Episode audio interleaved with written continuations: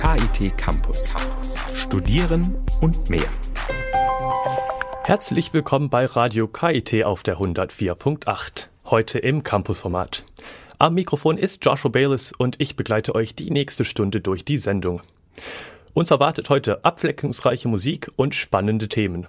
Radio KIT verrät Tricks gegen den Vorlesungsschlaf. Wir haben auch mit dem FameLab Wettbewerbssieger gesprochen. Außerdem erfahrt ihr in unserem Kalender, was die nächsten Tage in Karlsruhe angesagt ist. Das alles und vieles mehr gibt es gleich nach Lights von Ellie Golding zu hören. Viel Spaß!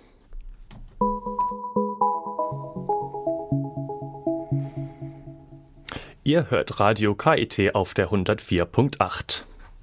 Seit Beginn des Sommersemesters ist das Kollegiengebäude Mathematik in der Englischstraße bezugsfertig. Das aufwendig sanierte Haus mit passiver Klimatisierung wurde um ein Geschoss erhöht und besitzt jetzt ein überdachtes Atrium. Außerdem wurde die Tageslichtnutzung verbessert. Die auffällige Konstruktion aus viel Glas, Stahl und Beton beherbergt seitdem nicht nur für die Fakultät für Mathematik, eingezogen ist auch das Institut für Germanistik, ganz oben in den vierten Stock. Wie es den Nutzern gefällt im neuen Niedrigenergiehaus in Schlossnähe, das erfahrt ihr jetzt von meiner Kollegin Britta Hagemann. Sie hat sich vor und im Gebäude mit Studierenden unterhalten. Es ist sehr modern, sieht groß aus, hat natürlich einen anderen Stil, sehr hell, ja. Gefällt uns eigentlich recht gut. Wie ist das bei dir? Gefällt dir das auch richtig gut? Ja, doch. Wir sind halt kaum hier drin. Wir geben hier ja nur unsere Matheübungsblätter ab. Aber ist schon schön. Ihr studiert Mathematik? Wir studieren äh, Chemieingenieurswesen. Und habt ihr nicht ein bisschen Angst davor, wenn es jetzt warm wird, dass man da drin ganz furchtbar schwitzen wird? Ja, ich hoffe mal, es sind gute Klimaanlagen eingebaut. ich bin jetzt die Stufen hoch und in das Gebäude gegangen. Es ist eine Riesenhalle, sehr hell, sehr ungewohnt. Ich habe jetzt hier die nächste Studentin. Was studierst du denn? Äh, Bioingenieurwesen. Das heißt, du bist jetzt hier auch schon eine Weile in diesem Gebäude gewesen oder auch nur mal, um was abzugeben? Ähm, also ich war einmal hier zum Lernen, aber sonst war ich nicht hier. Vielleicht kannst du mir einfach mal sagen, wie dir dieses neue Gebäude gefällt?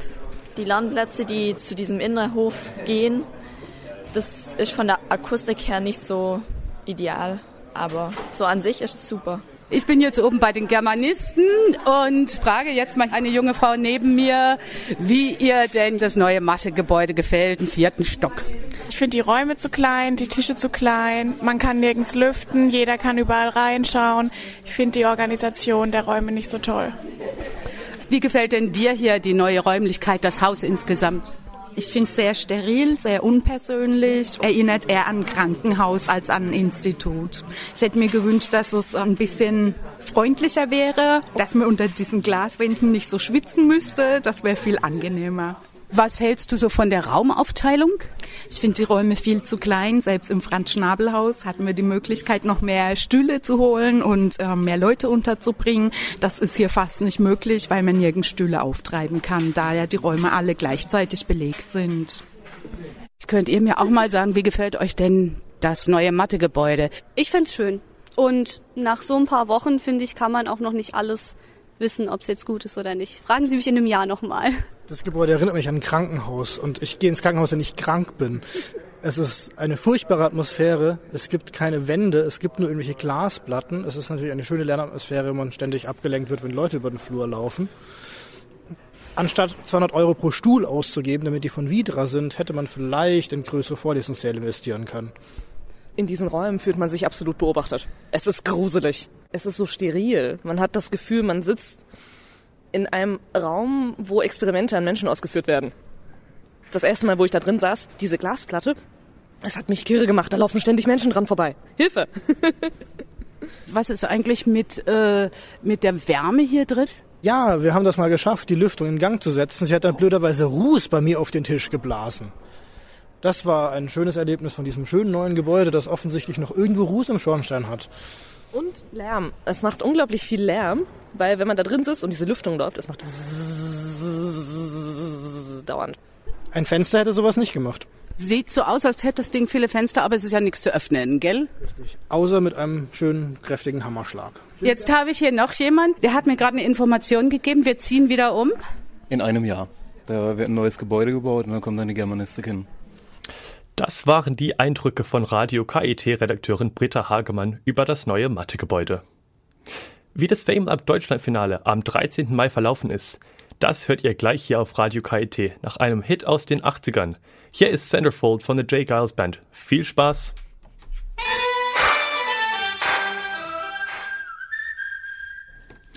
Ihr hört Radio KIT auf der 104.8.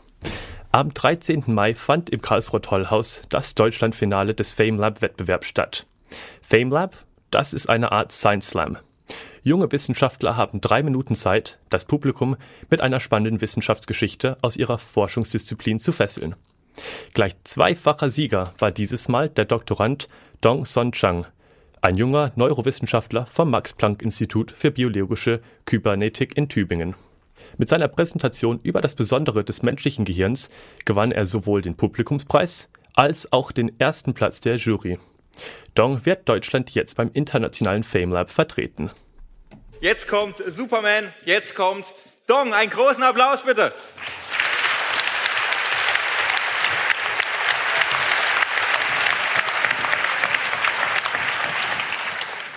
Ich möchte Ihnen heute Abend erzählen, was uns Menschen von Tieren am meisten unterscheidet.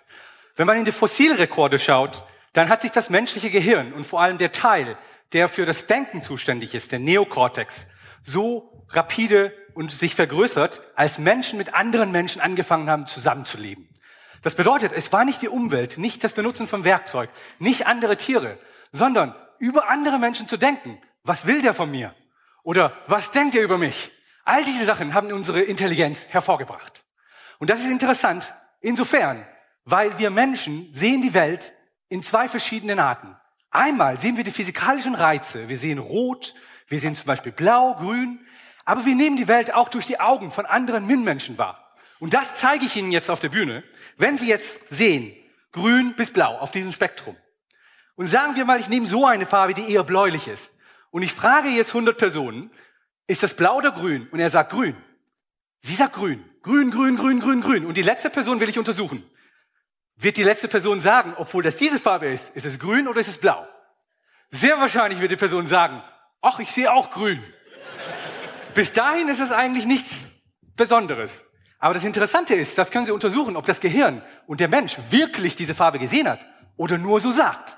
Und das kann man mit einem Versuch untersuchen, Adaptation, neuronale Adaptation. Man kann auf eine Farbe ganz lange schauen, zum Beispiel rot, dann sieht man später auf dem weißen Papier grün, weil es ein After-Effekt ist. Und das hat man benutzt und die Personen, die es nicht wussten, befragt. Blau After-Effekt ist orange, grün After-Effekt ist rot. Aber wenn Sie tatsächlich blau gesehen haben, sollten Sie orange sehen. Wenn Sie tatsächlich grün gesehen haben, dann sollten Sie rot sehen. Und siehe da, wenn andere Menschen grün gesehen haben, dann haben die Menschen tatsächlich auch grün gesehen.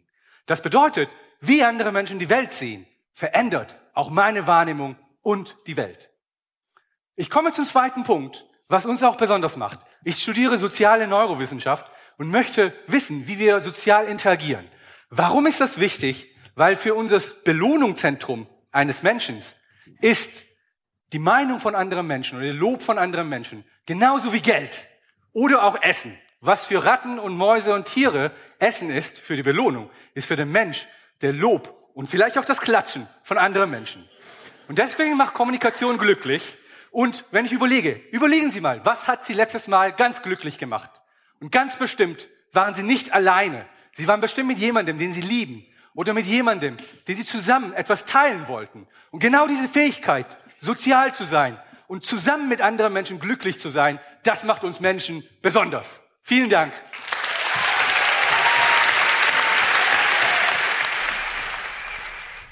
Das war die Siegerpräsentation des Neurowissenschaftlers Dong Son Chang beim Deutschlandfinale des FameLab Science Slam am 13. Mai im Karlsruher Tollhaus. Radio KIT-Reporterin Susanne Radosavljevic hatte nach der Veranstaltung Gelegenheit, den strahlenden Sieger zu interviewen.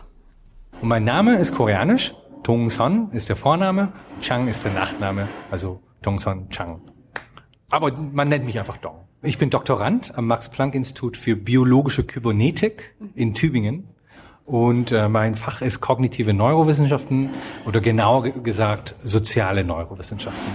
Das bedeutet, ich beschäftige mich damit, wie wir andere Menschen im Gehirn wahrnehmen und wie wir miteinander interagieren und welche Gehirn Funktionen dabei eine Rolle spielen. Was war Ihre bisherige für Sie erstaunlichste Entdeckung?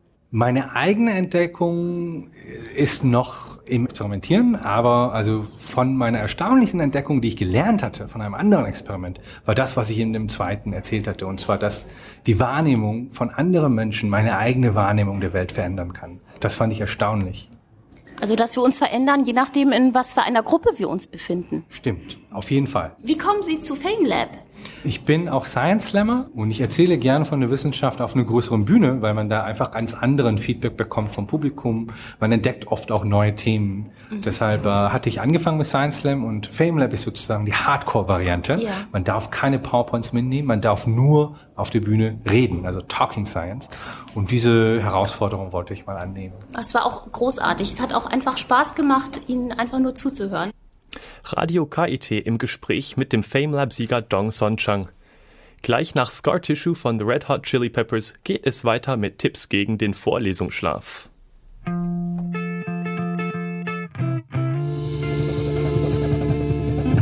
Die 104.8 Radio KIT. Montagmorgen, 8 Uhr, Mathevorlesung. Es ist viel zu früh. Die Vorlesung ist kaum zum Aushalten. Vielleicht ging die Party gestern einfach zu lang oder die Hausarbeit wurde zu spät fertig. Vielleicht ist das Thema aber auch nur ätzend langweilig. Fakt ist, dass ein Großteil der Studierenden schlafen oder jedenfalls geistig irgendwo anders sind. Der Schlaf wird für viele zu einer schier unwiderstehlichen Versuchung. Doch was kann man tun, wenn man einen der bleine Müdigkeit überfällt, wenn die näselnde Stimme des Professors einen in den Trance versetzt, Radio KIT-Reporterin Corinna Oswald zeichnet ein Porträt müder Überlebenskünstler im einschläfernden Vorlesungsmarathon des studentischen Alltags. Hätten Sie besser wissen können, wenn Sie das Kuckuck sich genau anschaut hätten. Dann geht es langsam so, dass man immer weniger hört, aber es fällt einem gar nicht auf und auf einmal ist man weg. Und dann, wenn man dann eben nach vorne gebeugt sitzt, dann fällt der Kopf nach vorne, im schlimmsten Fall knallt ihr dann aufs Pult und alle hören das und schauen einen an. Irgendwann kommen einfach die Augenlider von oben runter und so ein schwarzer Vorhang fällt dann vor einem zu und dann hat man eigentlich keine Chance mehr. Und dann schläft man erstmal ein. Ja, ich glaube, Vorlesungsschlaf ist gesund.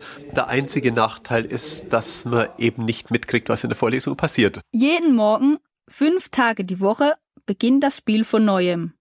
Für manche ist es ein glückliches Spiel für andere eher ein Trauerspiel. Denn der Kampf gegen den Schlaf beginnt pünktlich mit der ersten Vorlesung. Wenn man die dämmerige Atmosphäre des Hörsaals betritt und einen die eintönig rezitierende Stimme des Dozenten empfängt, sind nach wenigen Augenblicken alle guten Vorsätze verflogen. Im Zwei-Minuten-Takt wandert der Blick auf die Uhr, aber die scheint stillzustehen.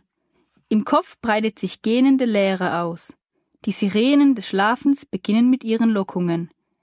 Wenn die Natur den Professor auch noch mit einer unsympathischen Stimme geschlagen hat, kann man ihnen bald nicht mehr widerstehen. Also so eine schrille, kreischende Stimme, die geht bei mir im Kopf rein und wieder raus und tut vielleicht ein bisschen weh, aber vom Inhalt bleibt wirklich nichts, nichts haften. Sonst eine so eine tiefe, monotone, leiernde Stimme, die einen so in den Schlaf singt. Das ist auch sehr anstrengend, vor allem wenn es dann wirklich nur darum geht, das Skript vorzulesen. Das ist dann ziemlich einschläfernd. Und wenn die Dozenten selber fast einschlafen, dann ist es, denke ich mir, auch gerechtfertigt, selber zu schlafen. Jano studiert Geoökologie im ersten Semester. Obwohl er gerade ein halbes Jahr an der Uni ist, kennt er das Problem mit den einschläfernden Vorlesungen nur zu gut. Auch er hat schon eine ganze Reihe von Strategien ausprobiert, im Kampf mit dem Schlaf die Oberhand zu behalten. Natürlich kennen auch die Dozenten das Problem. Schließlich haben sie vor langer Zeit auch mal studiert. Doch obwohl sie es kennen, scheinen viele es zu verdrängen. Zumindest sind diejenigen, die sich aktiv bemühen, ihre Vorlesungen spannend zu machen, eindeutig in der Minderheit. Aber es gibt auch die anderen, die versuchen, ihre Studenten zu fesseln, damit der Schlaf nicht so ein leichtes Spiel hat. Die Vorlesungen des Physikprofessors Thomas Schimmel gehören zu jenen Lehrveranstaltungen, die sich aktiv dem Vorlesungsschlaf entgegenstellen. Ich glaube, dass in der Experimentalphysikvorlesung hat man natürlich den Vorteil der Experimente. Das heißt, man kann immer, wenn die Herleitung zu trocken geworden ist, auch mal wieder ein Experiment dazwischen machen, das äh, das Ganze auflockert und gelegentlich knallt auch mal ein Experiment, das sogar Schlafende aufwachen. Aber ich glaube, der Normalfall ist, dass man nicht schläft und wenn mal einer so müde ist, dass er den Schlaf braucht, sei es ihm, glaube ich, gegönnt. Die Begeisterung für das eigene Fach ist sicherlich eine Grundvoraussetzung für eine mitreißende Vorlesung. Eine zweite wichtige Bedingung ist, immer auf gute Verständlichkeit zu achten. Das zumindest ist die Meinung von Eva. Auch sie studiert Geoökologie im ersten Semester und glaubt, dass Vorlesungen möglich sind, in denen die Versuchungen von Hypnos keine Chance haben. Ich glaube, das Wichtigste ist, dass die Leute wirklich den Studenten was beibringen wollen und nicht nur da vorne stehen, weil sie halt gezwungen sind, auch Lehre zu machen. Und dass, dass die Studenten halt auch das Thema verstehen. Also wenn man das Thema wirklich versteht und da inhaltlich mitkommt, ist es viel einfacher, wach zu bleiben und aufzupassen, als wenn man halt immer nur Bahnhof versteht. Manchmal aber ist auch der mitreißendste Professor machtlos und der Schlaf droht die Studis im Hörsaal gleich dutzendweise zu übermannen. Auch der zwölfte Espresso hilft nicht mehr. Man sitzt umnächtigt auf seinem Klappstuhl und versucht krampfhaft sich gegen den drohenden Trancezustand zu wehren. Das ist dann ein richtiges Trauerspiel, denn natürlich hat der Vorlesungsschlaf böse Konsequenzen, selbst wenn er einen nur fünf Minuten übermannt. Wer den Versuchungen der Sirenen des Schlafens nicht widersteht, muss die Sünde mit hoher Wahrscheinlichkeit durch zusätzliche Nachtschichten zu Hause wettmachen, in denen das Versäumte nachgeholt werden muss. Und dann geht am nächsten Morgen das Ganze von vorne los. Erstsemester Janusz kann ein Lied davon singen. Ich brauche dann eben nach der Uni viel mehr Zeit noch zu Hause, um die Vorlesungen nochmal nachzuarbeiten, weil mir einfach dann Teile fehlen. Es gibt Fächer, in denen ist es nicht so wichtig, da wird es dann erst relevant, wenn man die Prüfung schreibt. Aber es gibt eben auch Vorlesungen mit Übungsblättern oder einfach so Übungen, wo das Wissen dann eben abgefragt wird und man das Wissen parat haben sollte. Gelegentliches Powernapping könnte vielleicht ein Ausweg aus diesem Teufelskreis sein.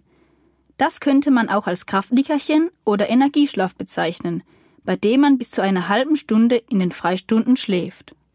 Der Effekt eines solchen Powernappings ist größer als vermutet. Man ist danach nicht nur entspannter, sondern kann sich auch um einiges besser konzentrieren.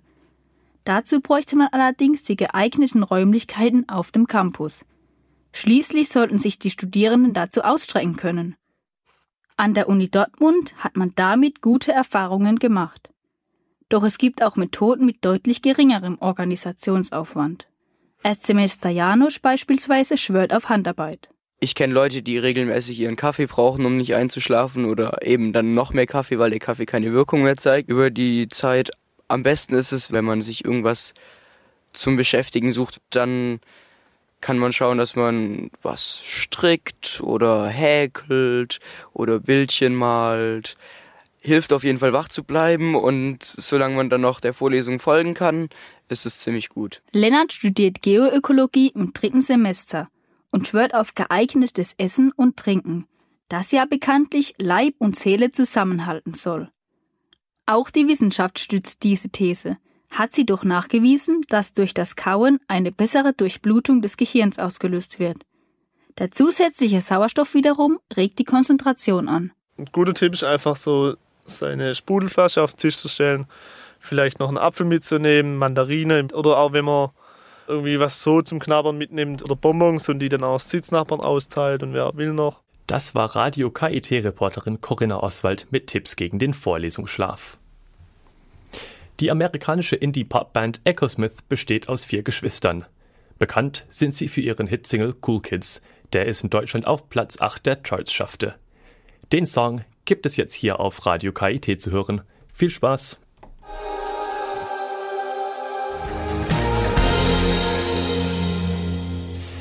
Was die nächsten Tage in Karlsruhe angesagt ist und wo ihr abends weggehen könnt, das erfahrt ihr jetzt im KIT-Kalender von Tobias Siegwart.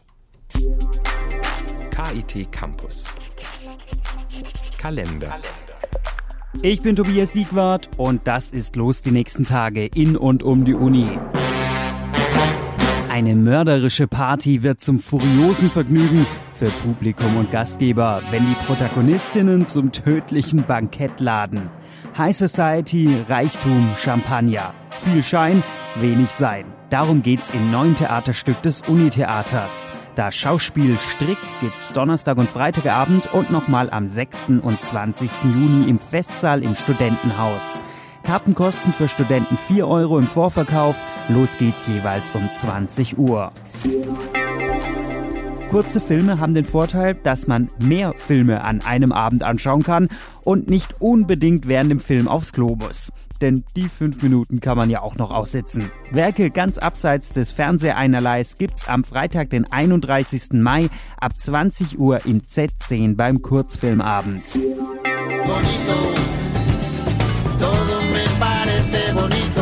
Latin Rock und Funk mit Gitarren, vielfältigen Keyboard-Sounds und vor allem reichlich Saxophon. Das ist Jarabe de Pablo. Am Mittwoch, den 3. Juni, ist der Latin-Musiker im Tollhaus. Ab 20.30 Uhr Karten gibt's für rund 26 Euro im Vorverkauf. Bier für den Frieden, Saftscholle für die Bildung und Schinkenbaguette für die Kultur? Na, du hast die Wahl. Trinken für eine bessere Welt. Das geht am 5. Juni ab 20 Uhr im Z10 beim Charity Krümel. Gemeinsam mit der Organisation Viva Con Aqua könnt ihr bei jeder Getränkebestellung entscheiden, an wen das Geld gehen soll. 5. Juni, 20 Uhr und jetzt schon mal zum Vormerken, am 10. Juni feiern die Fachschaften Ethik und Physik ihr Sommerfest. In diesem Sinne jetzt viel Spaß beim Weggehen und demnächst ein schönes Wochenende.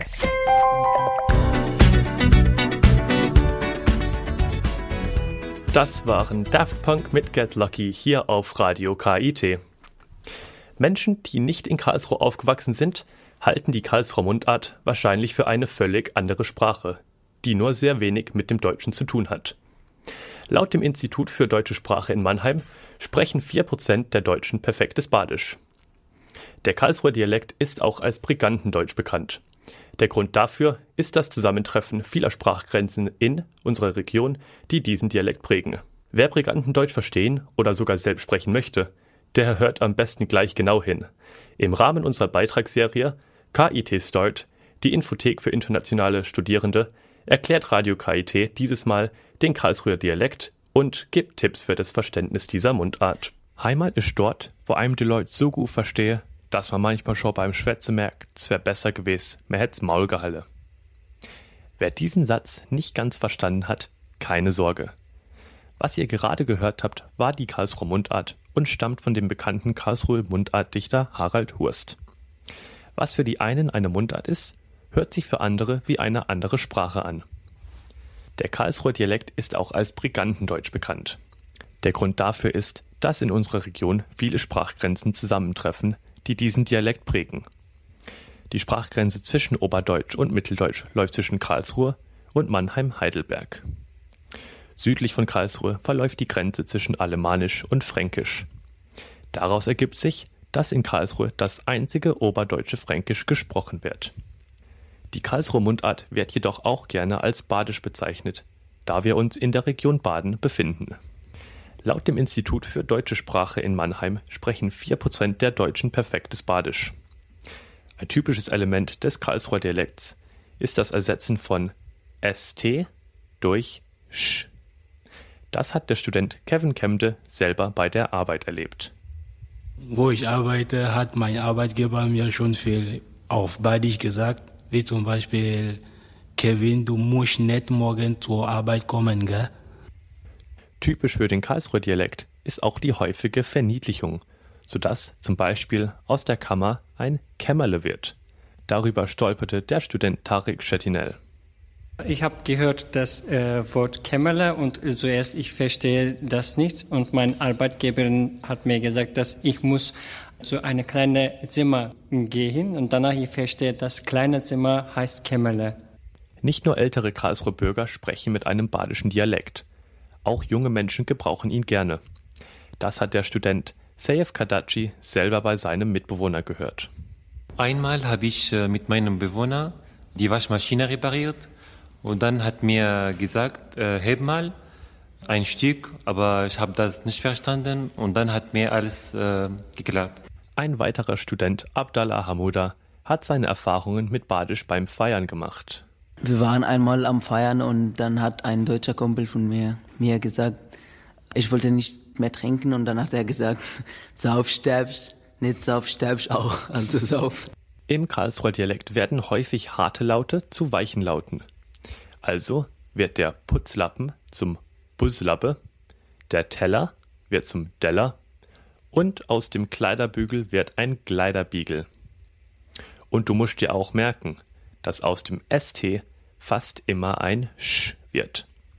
Wer den Karlsruher Dialekt richtig verstehen oder lernen möchte, einfach dran denken. Übung macht den Meister. Mit den oben genannten Tipps und typischen Änderungen lässt sich bestimmt mehr verstehen. Aber keine Sorge, diese Mundart muss man nicht beherrschen, um miteinander in Karlsruhe kommunizieren zu können. Ihr hört Radio KIT auf der 104.8.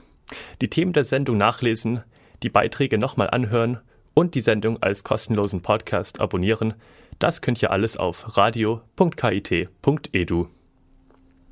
Radio KIT war bei der Karrieremesse dabei und verrät, was den idealen Bewerber ausmacht. Das gibt es gleich nach Shake It Off von Taylor Swift zu hören. Du bist am Ende deines Studiums angekommen und möchtest deine erste Arbeitsstelle antreten. Du begibst dich auf die oftmals lange Suche nach Stellenanzeigen von passenden potenziellen Arbeitgebern. Du stellst dir die Frage, was muss ich alles an Eigenschaften mitbringen, um zu genügen und zur ausgeschriebenen Stelle zu passen? Du liest Stellenanzeigen und stößt auf viele recht umfangreiche und fast schon utopische Anforderungen, die da sind. Du bist am besten Anfang 20, hast schon zwei Jahre Berufserfahrung und ein ingenieurwissenschaftliches Studium absolvierst. Sprichst vier Fremdsprachen und warst ein Jahr im Ausland. Ob das alles utopisch ist oder was davon der Wahrheit entspricht, hat Radio KIT für dich herausgefunden. Auf der KIT Karrieremesse, die zwischen dem 19. und 21. Mai auf dem Campus stattgefunden hat, präsentierten sich den KIT-Studenten mehr als 220 Unternehmen wie Bosch, Daimler, das KIT selbst oder auch das Pforzheimer Metallverarbeitungsunternehmen Witzenmann. Radio KIT-Reporterin Jennifer Watzecher hat sich bei verschiedenen Unternehmen umgehört und gefragt, was denn deren Ansicht nach den idealen Bewerber ausmacht. Bewerbungsprozess, okay. Du bist am Ende deines Studiums, egal welcher Fachrichtung, und suchst einfach nach der Stelle, die dir einfach ganz und gar entspricht. Möglicherweise wählst du viele Unterlagen, Stellenanzeigen, stellst dein Profil auf diverse Online-Bewerbungsportale und fragst dich immer noch, was genau muss ich mitbringen und wem muss ich in welcher Art und Weise entsprechen. Oftmals stellen diverse Profile von Stellenanzeigen viele Eigenschaften wie Alter oder Berufserfahrung in den Vordergrund, die aber in Wirklichkeit gar nicht der Realität entsprechen. Radio KIT-Reporterin Jennifer Watzecher war für dich deshalb auf der Karrieremesse am KIT vor Ort und hat sowohl Global Player als auch Vertreter kleinerer Unternehmen dazu befragt, was für sie der ideale Bewerber für eine entsprechende Stelle ist. In erster Linie kommt es echt darauf an, dass die Eigenschaften der entsprechenden Stelle genügen. Eine generelle Aussage ist aber schwer zu treffen. Alter und Berufserfahrung scheinen den Unternehmen weniger wichtig zu sein als fachliche Kompetenz und noch viel mehr die Motivation, einfach in einem Job zu wirken dass die Motivation dafür, die Stelle einfach zu erfüllen, mitunter mehr ausschlaggebend dafür ist, die Stelle tatsächlich zu bekommen. Das hat zum Beispiel Marcel Gieringer, Geschäftsführer bei Evica Absolventen Marketing MBH, im Interview mit Radio KIT gesagt. Hört nun im Folgenden die Stimmen von der KIT Karrieremesse. Wichtig beim optimalen Bewerber ist nicht nur die fachliche Kompetenz, sondern auch die Teamfähigkeit und ganz wichtig auch die Motivation. Es ist wichtig, dass man sich mit dem, was man tut, identifizieren kann und anschließend auch für das Unternehmen die Leistung zu bringen, die von beiden Seiten gewünscht wird. So, jetzt haben wir hier Nathalie Hotz. Äh, sie ist in der Personalentwicklung und beruflichen Ausbildung PEBA beschäftigt am KIT. Ja, und jetzt sind wir ja auf der Karrieremesse am KIT. Jetzt würde mich doch mal interessieren, was so ein typischer Bewerber, der sich jetzt hier für eine Stelle bewirbt, mitbringen muss. Also am KIT ist es so, da haben wir eigentlich nicht den typischen Bewerber, weil wir sehr viele unterschiedliche, vielfältige Aufgabenbereiche haben, die auch teilweise interdisziplinär sind. Und deswegen sind bei uns sämtliche Mitarbeiter willkommen, die Interesse an Forschung, Lehre und Innovation haben, die engagiert sind und Teamgeist mitbringen. Und es ist natürlich auch schön, wenn sie kreativ sind, innovativ sind, wenn sie sich gerne vernetzen und bereichsübergreifend arbeiten möchten. Das heißt, äh, die, also ein, ein besonderes Studium, dass man jetzt irgendwie Wirtschaftsingenieurwesen oder Mathematik äh, oder Informatik studiert haben muss, das ist jetzt nicht so zwingend notwendig. Also da kommt es ganz ähm, auf die Stelle an. Also wir haben sehr, sehr viele ausgeschriebene Stellen und es hängt immer von der jeweiligen Stelle ab. Also bei uns gibt es für sehr, sehr viele Fachbereiche und Studienrichtungen Stellen und es empfiehlt sich einfach auf unsere Karriereseite zu schauen und zu gucken, welche Stellen sind aktuell ausgeschrieben. Sie haben auch sehr viele Stellen im Bereich Verwaltung. Also es können hier nicht nur wissenschaftliche Mitarbeiter ihren Doktor zum Beispiel machen. Was muss denn jemand, der in der Verwaltung arbeitet, mitbringen? Braucht er eine kaufmännische Ausbildung?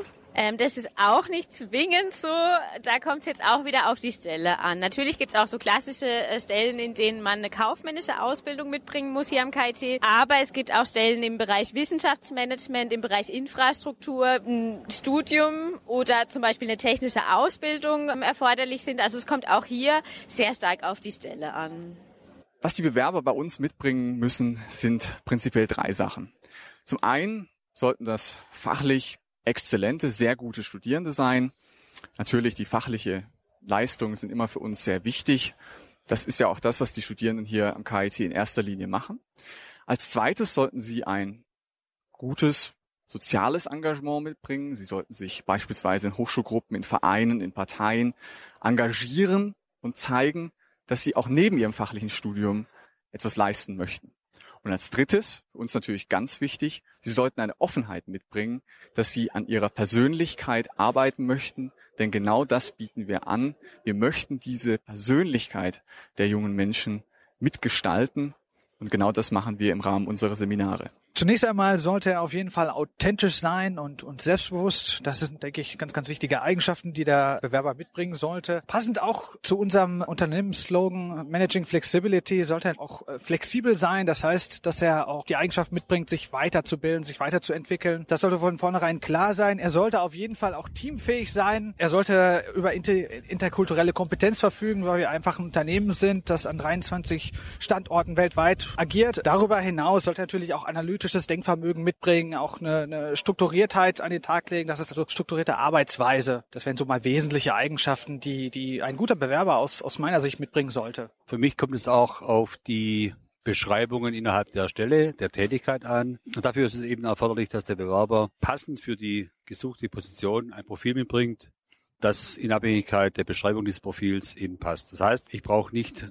diese Führungskraft für Positionen, die eigentlich eher dafür geeignet sind, dass man gewisse Themen abgeschieden alleine bearbeitet, ohne Kontakt innerhalb der, der Company, der Abteilung oder mit anderen äh, Funktionen innerhalb der, der Firma oder nach außen hin gar, sondern eben separat. Ich brauche aber auch gewisse andere Anforderungen für jemanden, der möglicherweise im Vertrieb oder mit expandierten Stellen zu tun hat. Wenn Sie jetzt einen Bewerber hätten, der jetzt mehr Engagement neben, neben dem Studium gemacht hätte, als dass er jetzt gute Noten mitbringt, würden Sie sich dann vorstellen können, den trotzdem einzustellen? Ich denke mal, im Interview wird dann schon deutlich, dass es eine Person ist, der oder diejenige, die möglicherweise auch noch andere Eigenschaften mitbringt, die möglicherweise in einem Engagement nicht nur studierend, sondern darüber hinaus in einer Studentenschaft oder in einem Organisationskomitee, einer Karrieremesse möglicherweise oder in einem Racing-Team äh, erarbeitet worden sind und in einem Interview, in einem Vorstellungsgespräch oder in zwei Gesprächen ist auch deutlich erkennbar, wenn jemand solche Funktionen nicht nur im Lebenslauf angibt, sondern auch wirklich gelebt hat.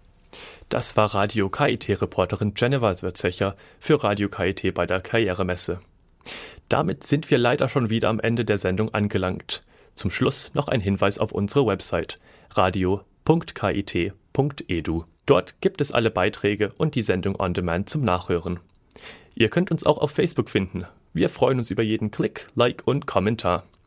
Nächste Woche wird euch meine Kollegin Susanne Radosavljevic begrüßen. Am Mikrofon war Joshua Bayless. Ich wünsche euch jetzt schon ein schönes Wochenende und bedanke mich fürs Zuhören. Tschüss!